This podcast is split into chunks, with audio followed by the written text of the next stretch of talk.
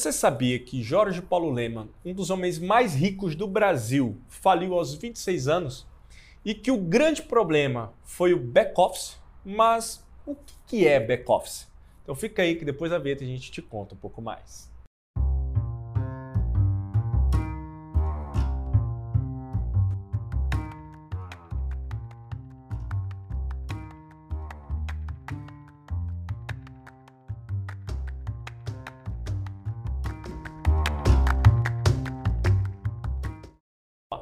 Fala galera, tudo bem? Eu sou o Gabriel. Eu sou o Bruno. E estamos aqui para conversar um pouquinho sobre back-office. Mas, novamente, as dificuldades me ensinaram muita coisa. Né? A empresa faliu porque uh, não tinha nenhuma administração, todos os sócios eram parecidos, todo mundo queria vender muito, queria fazer negócio, transas bacanas e tudo, e ninguém cuidava da retaguarda, ninguém administrava nada e falimos, falimos. Quer dizer, então, bom, aprendi bastante, aprendi que em sociedades e quando você contrata gente, você não deve só ter pessoas parecidas com você, você tem que ter outras, outro tipo de pessoa. E aprendi também que você, em qualquer empresa, tem que ter uma boa administração, senão aquilo não anda para frente. Quer dizer, o goleiro é tão importante quanto o pessoal que está fazendo negócios. Né? Como você acabou de ver no vídeo aí do próprio Jorge Paulo Leman, falou um pouquinho do, do que a falta desse back-office causou na empresa dele. Mas antes disso, eu já quero que você se inscreva aqui no nosso canal já deixe o like nesse vídeo, já compartilha para todo mundo aí. Se você está por algum agregador de podcast, vá lá no nosso canal do YouTube, se inscreve. Se você está no YouTube, vá lá no seu agregador de podcast, procure FacilityCast tem bastante conteúdo legal para você ouvir enquanto você dirige seu carro, enquanto você malha. Tá bom? Então vamos lá, back-office. Né? Back o Jorge Paulo Lema acabou de, de falar um pouquinho para a gente aí no, no vídeo na introdução sobre a experiência dele, né? De, uhum. de, de, ter falido ali aos 26 anos. E não é uma pessoa qualquer. Né? Uhum. Só um dos homens mais ricos do Brasil. E, né? ele, nessa palestra que foi lá na Endeavor, né, ele deixa bem claro que as falhas dele foram bastante importantes para o processo. Né? Exatamente. Mas o que é o back-office? Back-office é o time que cuida da retaguarda, como ele mesmo fala no, no vídeo, fazendo analogia com um time de futebol, é a galera que joga na defesa, é o goleiro, é o zagueiro, né? Tão e, importante quanto, né? Tão importante quanto, e é importante deixar claro que é, do ponto de vista empresarial, ninguém é mais importante que ninguém. O, a galera que joga no ataque, os atacantes ali e tal, é, a área de vendas e marketing é tão importante quanto o pessoal do back-office. Legal. E eu ainda faço uma outra analogia que Reginaldo Leme, é, é, grande comentarista de Fórmula 1, ele fala, né? A Fórmula 1 é o esporte individual mais coletivo do mundo. É, é verdade. Porque, beleza, né? Tá ali o, o, o Max Verstappen, o Lewis Hamilton, grandes pilotos. Mas se quando ele parar ali no box, a equipe de box não troca direito o pneu, Sim. acaba a corrida do camarada, né? Então, é, ali o back-office é extremamente importante, né? Uhum. Mas, beleza, né? O, o, o, Jorge Paulo Lema destacou ali os goleiros, a defesa no futebol, né? Eu destaquei aqui os mecânicos no Fórmula 1. Mas e uma empresa comum, uhum. né? Qual que seria essa equipe de back-office de extrema importância? Ah, é, basicamente to, toda, toda a galera, todos os departamentos que trabalham no pós-venda. Então, galera de atendimento ao cliente, cobrança, parte operacional, estoque, tudo. E em startup, é, os times de onboard. Então, assim que a equipe de vendas faz o processo de venda, principalmente empresas de SaaS, né? É, o cliente entra na plataforma, então aqueles primeiros passos, os touch points, né, que o cliente vai é, interagir com a plataforma, o time de onboard, ele é o pessoal da retaguarda. É o né? que vai garantir. É o que vai garantir né? uma boa experiência. É, em startups, é, área de sucesso do cliente também.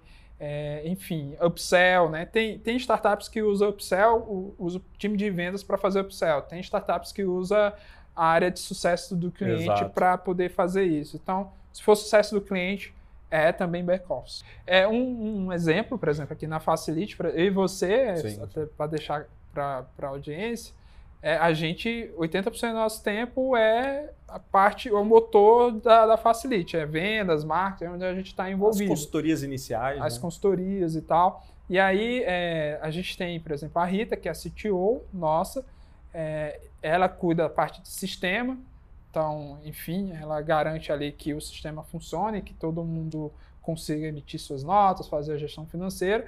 E a gente tem a figura da Ellen, que é a que cuida do operacional que é, são todos os departamentos de back-office, que é o que garante é, que o cliente fique, que tenha uma boa experiência é no vai time. Sustentar. Exato, exato. Então ela é a pessoa junto com a Meire, obviamente com outras galeras que são os heads, é, elas, elas segurem né, e garantam boas experiências, é, enfim, da, da, empresa. Exatamente. Aqui na Facilite a gente tem bastante bem definido isso daí, né? E, e funciona bem, isso é legal.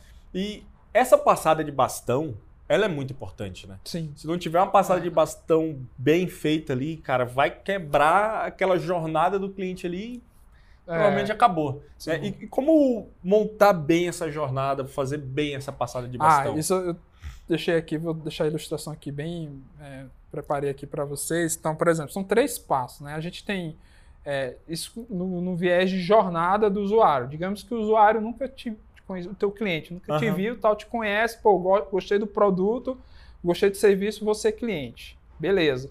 Só que são três etapas, né? O processo de venda. Então, muitas vezes o processo de venda, se, se o vendedor é muito bom e tal, ele faz um processo muito sim, top, sim. né? Sim. E aí, o segundo passo, que é o onboard, às vezes, se ele não for muito legal, isso já vai afetando um pouco a expectativa ali Exatamente. do cliente, né? E o terceiro ponto, que é o dia a dia, o operacional ali do cliente, usando a plataforma, que é o atendimento. Se, o, se ele não, não for bom também, o cliente vai ter uma experiência ruim com o teu produto e vai ficar muito puto. Então, a etapa 2 e 3, que é a etapa 2, que é um onboard, um board, e a etapa 3, que é a parte de atendimento, o dia a dia, dia, -a -dia né? tal, tudo isso envolve a parte de back-office. Né? Então, o que você precisa ter cuidado é que, às vezes, não, não é necessário fazer uma venda excepcional para não criar grandes expectativas, expectativas. Né? Tanto que isso aqui é algo que a gente conversa bastante. É, e tentar fazer o sentido inverso. Né? Exatamente. Você cria poucas expectativas para o cliente, faz uma venda ali consultiva, uma venda bacana, tal, sem prometer muito, mas aí no processo de onboard e no atendimento a curva se inverte. Né? Você cria experiências, você consegue surpreender o cliente de forma positiva. Ah, eu falo por mim, eu, eu sou cliente fiel da Localiza. Uhum. é, eu falo isso abertamente, por quê? Porque o back-office é tão bem feito, cara, que, pô, eu, eu, eu me sinto errado se eu vou alocar um carro e não for com os, com os caras. Né? É, porque é. sempre a, a, venda, engraçado, né? Já a venda dos caras é simples, é uma venda normal. Uhum. Não tem uau, venda wall, né? Já você chega lá, o atendimento é diferenciado, Sim. o tratamento é bacana, quando você vai devolver. Pô, então é, é o back-office deles é tão bem montado, é tão bem feito que, Sim. bicho, é, fideliza qualquer cliente. Tem aquela a frase do Kotlin, né, que fez vários livros a respeito de marketing, marketing lá no Marketing 4.0 ele fala né? Quando a, um produto ele é projetado pensando no marketing e quando a gente fala pensando no marketing, é pensando na experiência Sim. do usuário, o esforço de venda é mínimo. É mínimo. É mínimo.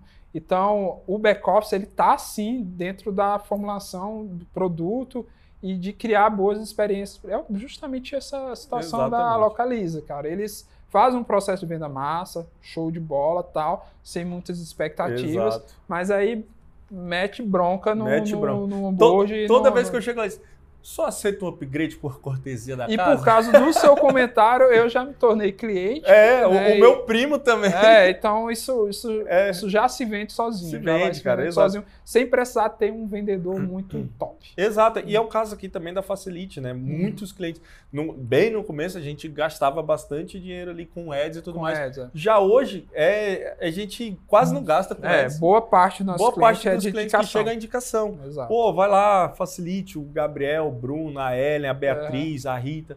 São a Meire. E, e a gente já teve vendedores que eram tipo o Neymar. É. Era o Neymar, a galera craque, top, e tal, qualificado. jogava lá em demais. cima, mas aí não adianta. Não adianta, adianta. você criar novas expectativas. É. E isso aí já entra na parte de dicas, Gabriel, que é justamente isso. O time de vendas, a primeira dica, o time de vendas não pode criar grandes expectativas para os clientes. Porque se você cria uma. Expectativa o seu Muito cliente grande. vai cobrar. E, a- e, e você vai ferrar com, com o pessoal do back-office, Uhum. que é a galera da retaguarda. Exato. Então, é, é tanto que aqui de vez em quando dá um probleminha, nessa passada bastante, quando a gente promete alguma coisa que não está dentro do processo lá do time de back-office, lá do time da Eren, lá, que é a retaguarda. Pô, vocês prometeram o quê e tal? Se a gente prometeu aqui, então tem que garantir, Tem que cumprir. tem que cumprir lá. Então, é, os conflitos que tem nessa passagem bastante é justamente isso. é, As promessas que são feitas no processo de venda que pode afetar de alguma forma a demanda a mais para o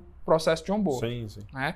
É, a segunda dica, Gabriel, é todo aqui todo touch point ele cria um- uma experiência para o teu cliente, Pro, pro usuário. para o usuário. Então, back-office, área de atendimento, né?